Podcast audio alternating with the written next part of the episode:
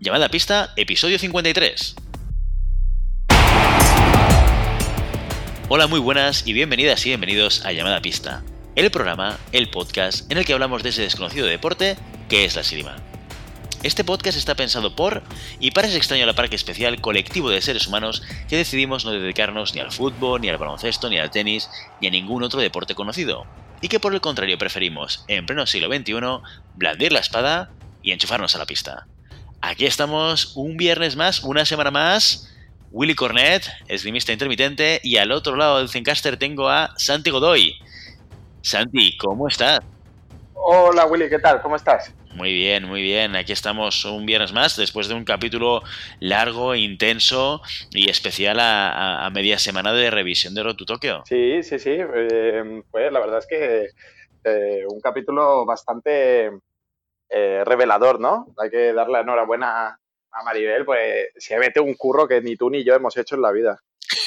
es verdad, es verdad. Ahora, que no está con nosotros y que no nos escucha, eh, hay que agradecerle a Maribel todo el trabajo que ha hecho de, información y, de contenido para poder aportar eh, pues todo, todo aquello que nos explicaba en el, capítulo del miércoles, que, da mucha profundidad a entender pues diferentes tiradores y en qué situación están y, y está realmente al día ¿no? de, cómo creemos que, están las, eh, las clasificaciones para las Olimpiadas. Sí, a ver, y sobre todo esto nos da un, como un zoom de, volvemos a decir, ¿no? De la porra que futurible que vamos a hacer.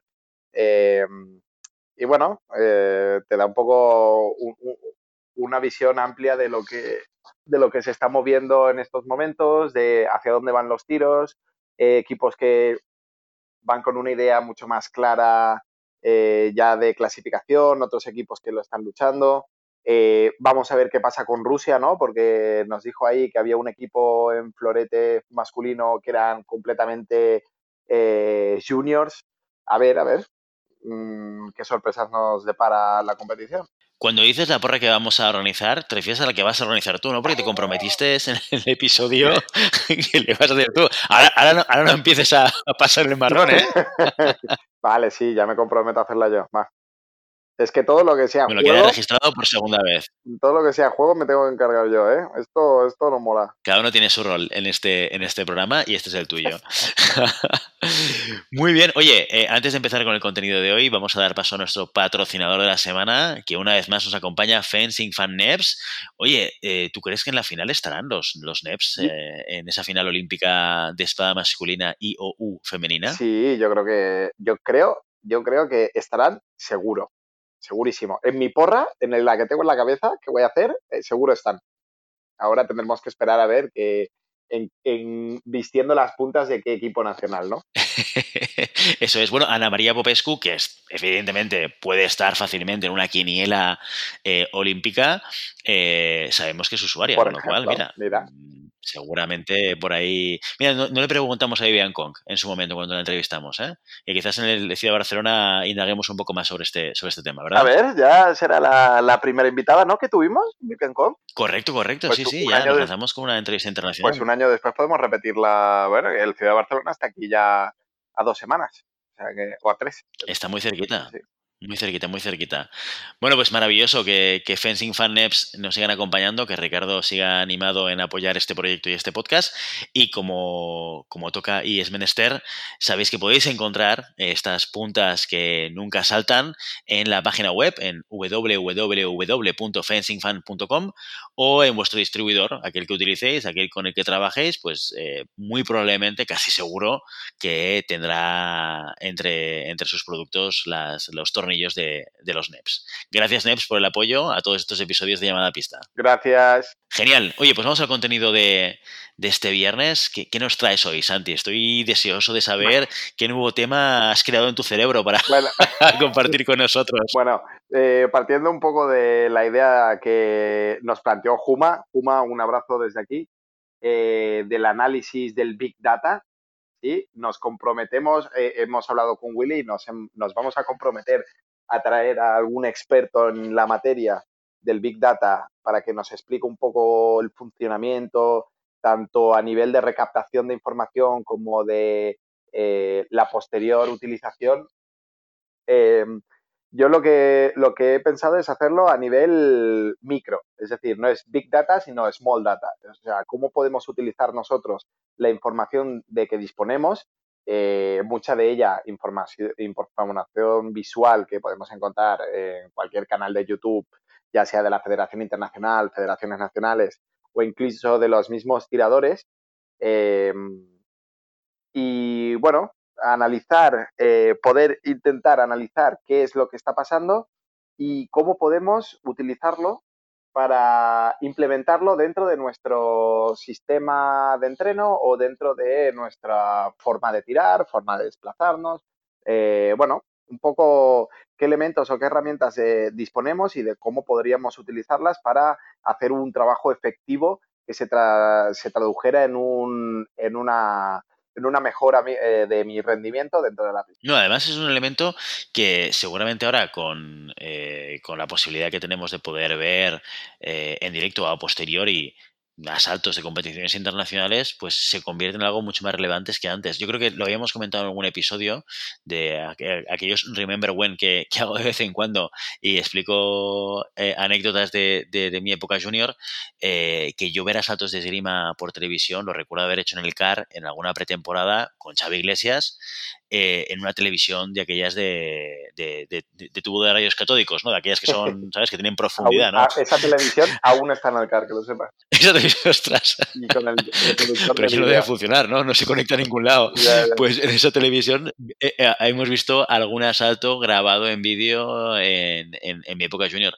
Pero claro, es que igual de toda mi esgrima junior, ver esgrima en, en pantalla, o sea, de grandes, grandísimos tiradores, pues muy poquita, ¿no? Y ahora tienes la oportunidad de ver cada fin de semana y de, y de recuperar asaltos, pues de Campeonato del Mundo del año pasado, Campeonato de Europa, eh, Campeonatos Asiáticos, y ver realmente y, y, aprender de viendo esgrima, ¿no? Que sí que es verdad que la esgrima no se aprende viéndola, como ningún deporte. El deporte se, se aprende practicándolo y practicándolo bien, ¿no? Sí. Pero, pero, ostras, ver esgrima ayuda mucho a, complementar, ¿no? Claro, eh, no se aprende viendo esgrima. Eh, bueno, es una afirmación verdadera a medias, porque sí que es verdad que, eh, por ejemplo, yo cuando era tirador aún no estaba desarrollado todo el, o se estaba desarrollando el sistema YouTube, ¿no? No, no por el hecho de herramientas, sino de volumen de información, ¿sí? cuando empezó YouTube, eh, aún, aún estábamos en un sistema hermético, ¿no? Tenías que pedir permiso para grabar eh, a, tiradores o entrenadores dando clase. Eh, era logísticamente era complicado, ¿no? Porque tenías, tenías que disponer de una cámara casi analógica, ¿no? De aquel momento, ¿no? Que grababa, grababa en, en cinta y no grababa ni en, ni en memoria. bueno, y era como un poco la complejidad de poder grabar em, que hacía que no, hubiera material suficiente. Poco a poco este material se ha ido globalizando, ¿no? Ahora, quien más, quien menos, eh, lo comentábamos antes, em, yo puedo ver cómo entrenan en una sala en Singapur, en Chile, en Perú, eh, o cómo entrena el equipo nacional francés o el equipo nacional coreano o la final del campeonato regional de, de Majadahonda, ¿sabes? Es como, es como algo, algo súper... Eh, que la información puede llegar a cualquier, a cualquier persona. Entonces, esto tiene dos, dos, dos, dos filos. El filo bueno es, es, ese volumen de información que nosotros queremos desarrollar o que queremos, que queremos analizar y el segundo es la cantidad de información que a lo mejor es tan grande que no puedo analizarla de manera correcta. ¿no? Entonces tendríamos que establecer unos parámetros de análisis eh, porque está claro que no se puede analizar todo siempre.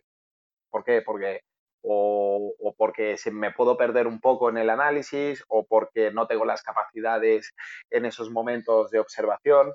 Em, esto me pasaba a mí cuando yo empecé a ver combates de esgrima eh, antes los combates, cuando aprendías a, a yo, me, yo me acuerdo que tuve un momento ecuménico eh, con mi primera competición en Valencia cuando tenía 15 años. Eh, yo era mi primera competición absoluta, creo que hice dos tocados en toda la pool. O sea, no gané ningún combate y todo, de los, todos los combates creo que hice dos tocados. Y en Joder, pues hiciste menos lo que yo hice en la Copa en la, Copa del Mundo de Barcelona, la única vez que he tirado allí, cuando era masculino. ¿Te acuerdas de aquella época? Sí, sí, bueno. Muchos, muchos años, ¿eh? Puf, pues mira, yo me, clasifiqué yo para esa. Imagínate, en un campeonato eh, local, que se clasificaba el primero y el segundo, y quedé segundo en aquel campeonato y me colé en la Copa del Mundo y evidentemente no pasé la pool. Pero conseguí cuatro tocados contra un israelí, me corré toda la vida. 5-4 perdí. Ese salto. Pues, pues imagínate, en ese momento la única manera que tú tenías de ver, observar cómo tiraban los eh, diferentes tiradores fuera de las fronteras eh, de nuestras fronteras, ¿no? O cómo daban clases o cómo trabajaban, era en una competición. Si tenías suerte, nosotros teníamos la suerte de tener el campeonato el Ciudad de Barcelona, que venían cada año y podías observar cómo lo hacían. Y si no, era viajando tú. Y si no tenías la posibilidad de viajar, esa, esa información se te venía un poco limitada, ¿no? Eh, pero yo me acuerdo después de esta competición que cambié completamente de mis desplazamientos porque me di cuenta que los tiradores eh, no eran estáticos, sino que eran dinámicos y, ahí empecé a introducir el tema del bote dentro de mis desplazamientos, que después fui mejorando y tal, y no, no siempre era botando, pero vi, vi una mejora en mi rendimiento solo con la observación de cómo tiraban los demás. ¿Qué pasa? Esto me pasó, imagínate, en una competición viendo una pool. Eh, imagínate ahora un chaval que pueda ver a los mejores tiradores durante 100 horas de vídeo eh, sacando el móvil del bolsillo. ¿no? Es como la inmediatez de la información, cómo podemos, cómo podemos eh, llegar a ella. Y lo que pasa es que falta el elemento de transformarla en, un, en algo útil para mí. Porque yo, por ejemplo, cuando vi, lo vi clarísimo, ¿no? Los, mis desplazamientos necesitaban una mejora y vi eh, y, tuve que implementar eh, algo que yo creía que funcionaba bien. ¿Por qué? Porque lo vi en la final, porque el, o en las semifinales, las cuatro, las cuatro personas que estaban en las semifinales eh, coincidían que sus desplazamientos eran dinámicos, tal. Entonces yo dije, ostras, pues mira, lo que me falta, que lo que me diferencia de ellos, salvando las, las salvando los niveles y salvando las diferencias de aquella época, ¿no? Pero eh, lo que me, la mayor diferencia que yo veía entre ellos y yo eh, era los desplazamientos y me, me, me, obsesioné con los desplazamientos y cómo, cómo transformar mis desplazamientos en algo más dinámico. Pues ahora tenemos la posibilidad de eh, que no hace falta que compitan o no hace falta que vayan a, Copas del Mundo porque esa observación, ese trabajo de observación lo podemos tener eh, de manera muy rápida y muy fácil, ¿no? La tecnología nos ayuda a poder eh, eh, recuperar esta información que a priori no podemos verlo in situ, pero que podemos utilizar mm, eh, cuando queramos, ¿no? Es lo que tú dices, porque ahora yo puedo ver, eh, y el otro día estaba viendo vídeos de, esgrima y mm, campeonatos de los años 80, finales de los 80 hasta ahora, prácticamente tienes todas las copas del mundo, todos los mundiales en YouTube se, puede, se puede ver cómo, cómo ha habido una evolución, una transición de, de elementos técnico-tácticos de hace 20 años ahora. Incluso si te pones un poco a ver, de hace 10 años ahora ha cambiado y de hace 5 años ahora también ha cambiado. Entonces, em, ¿cómo podemos utilizar esta información para nosotros implementarlo eh, y poder trabajarlo de manera efectiva en nuestro, en nuestro sistema de entreno? Entonces, yo mi recomendación siempre es que establezcamos unos parámetros de elementos a mejorar. ¿no? yo quiero mejorar mi fondo, quiero mejorar mi, eh, quiero mejorar mi, ataque, quiero mejorar eh, mi desplazamiento, quiero mejorar mi resistencia. Entonces, en ese momento, en el, momento que yo tengo eh, el tema a trabajar, ¿no? O el objetivo que, me he marcado, buscar los pioneros, o sea, buscar eh, los referentes que, a los que yo me quiero parecer, ¿no? Es que los desplazamientos de los, de los coreanos eh, me flipan, me encantan. Entonces, establecer una, un, como un nicho de vídeos a, tratar, ¿no? Porque también me puedo perder en, horas de vídeo, horas de vídeo. Y, por ejemplo, mira, mm, analizar los desplazamientos del Park Sun-jung. Eh, fíjate que siempre es una, posición de piernas un poco más abierta de lo normal, siempre el cuerpo muy abajo, siempre eh, la estabilidad eh, del, eje, del eje central, ¿no? siempre está recto su cuerpo, no, no, se echa para adelante, no se echa para atrás. son desplazamientos siempre muy pequeñitos, pero muy, muy, muy activos. bueno, para llegar a esto, ¿qué necesito? Potencia de piernas. Entonces, hay miles de vídeos de, entrenos de, chavales que eh, ejercicios de esgrima de potencia de piernas. Y te, empiezan a salir vídeos de, mira, esto, fondos con pesas, eh, saltos de pliometrías con, ataque, eh, trabajo de mm, resistencia física específica para la esgrima. Entonces, ir encadenando temas y establecerte unas pautas que tú después puedas replicar en, el, en, el, en la sala obviamente lo que hemos dicho siempre, ¿no? Bajo la, tutela y, un poco la, supervisión de tu entrenador, ¿no? Que te diga, mira, este, este trabajo, si no lo haces, si no has, el orden del trabajo es, no puedes hacer eh, primero em, eh, resistencia de piernas si no tienes la técnica. Tampoco, si no tienes la técnica depurada, no tiene sentido que hagas 500 sentadillas porque al final, si no sabes hacer una marcha, las 500 sentadillas no te servirán de nada. Entonces, establecer un poco los, los puntos, eh, uno, el volumen de trabajo de los puntos que queremos mejorar, dos, eh, la técnica y la ejecución de los, de, los elementos también que queramos trabajar. Entonces, todo esto podemos empezar a, sacarlo, sacar toda esta información de, de, elementos que podemos encontrar fácilmente en YouTube. Eh, no hace falta que, que, veamos, que veamos 100 horas pero estableciendo lo que yo quiero trabajar y si, es, si, si puede ser con nuestro entrenador al lado, mucho mejor.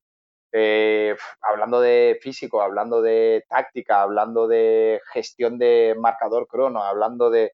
Puedes, puedes establecer mil historias para trabajar eh, únicamente observando vídeos o observando eh, diferentes maneras de trabajar en diferentes partes del mundo por ejemplo, todos tenemos para, aprender. Y yo creo que es un elemento que está en pañales en estos momentos porque no nunca nos hemos planteado que eh, siempre el análisis de vídeo se ha, se, ha, se ha trabajado en la élite, ¿no?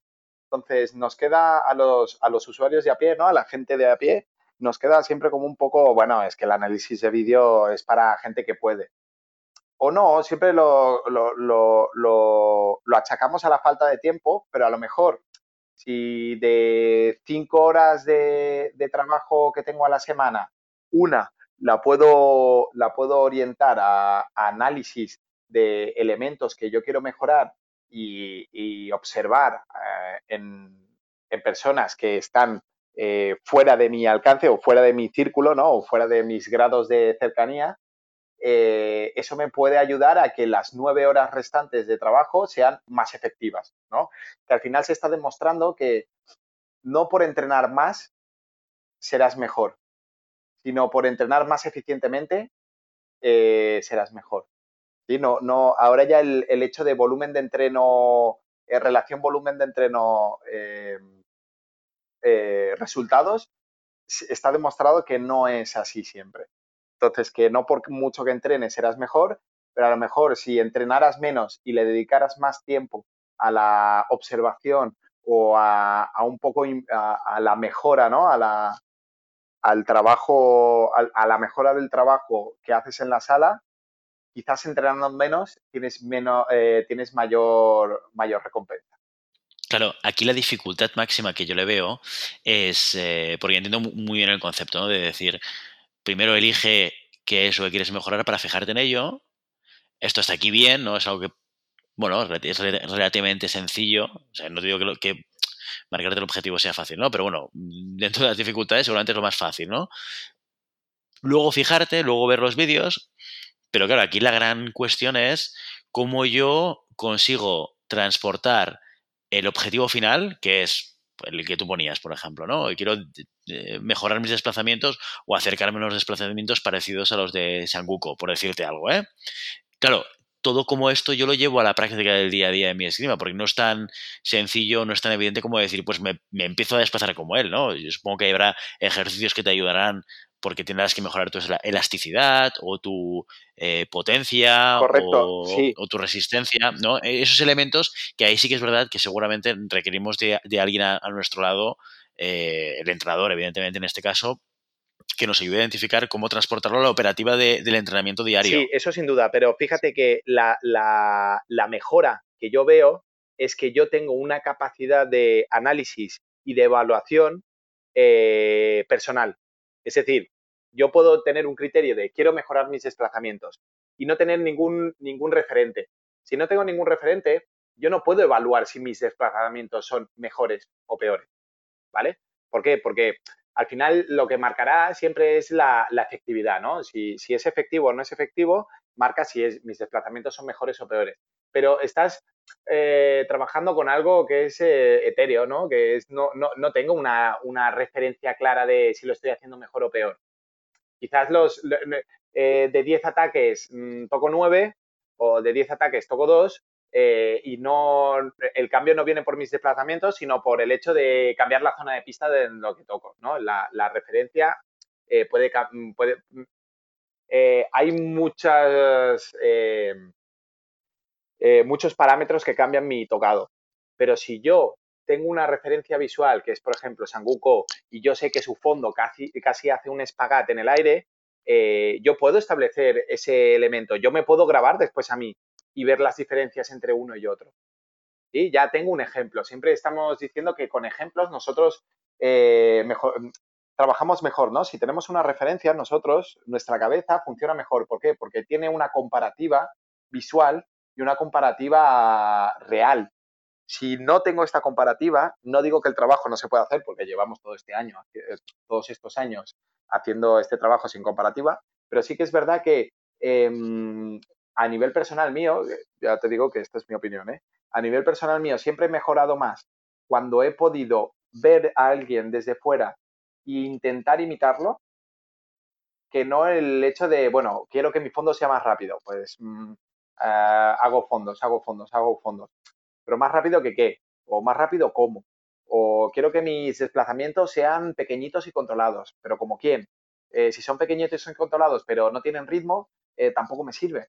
Entonces, es, siempre es establecer este punto de, de ejemplo, ¿no? Para yo poder facilitar mi trabajo a la hora de evaluar si estoy más cerca de mi objetivo o menos cerca, sabiendo que tengo una, un elemento de evaluación visual como puede ser mm, grabarme yo grabarme y ver la comparativa con, mi ejemplo, por ejemplo. Ya te digo, esa es mi opinión. ¿eh? Y bueno, por ejemplo, mira, el, eh, por, poner un ejemplo, también en, eh, en, la sala, en tu sala, hace poquito que pusiste una pantalla de, televisión, ¿no? De estas planas. Sí, sí, la verdad es que... ¿Cuál es tu intención de hacer con esto? ¿Va, en esa línea o no? Va en esa línea, completamente.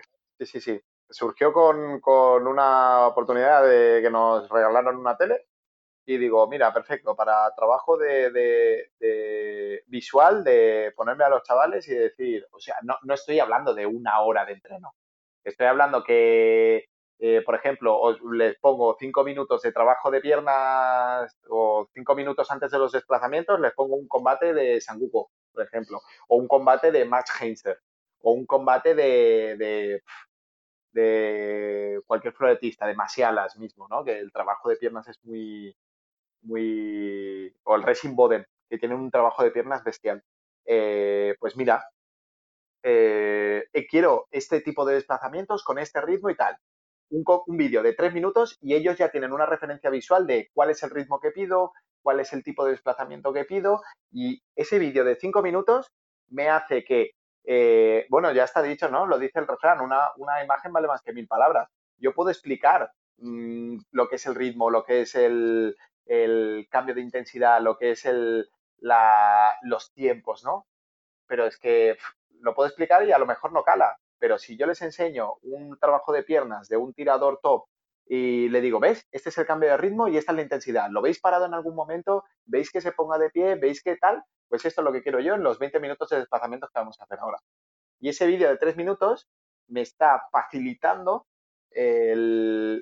todo lo que es la transmisión de eh, lo que es el concepto de, intensidad, lo que es el concepto de estabilidad, lo que es el concepto de cambio de ritmo, lo que es el concepto de, eh, bueno, de, potencia en el ataque, de potencia en la defensa, en un vídeo de tres minutos que una explicación de tres minutos quizás no me daría ni para explicar lo que es el cambio de ritmo. No, totalmente. Con esa imagen, pues consigues que visualmente la gente eh, lo vea con claridad, porque a veces explicarlo es complicado. Esto lo entiendo perfectamente. Cuando quieres una acción concreta o cuando pides eh, que, la acción sea más larga o más corta o más rápida o más lenta, estos conceptos, mm, pues a veces son muy muy subjetivos, ¿no? ¿Qué es rápido, qué es largo, qué es corto? Que...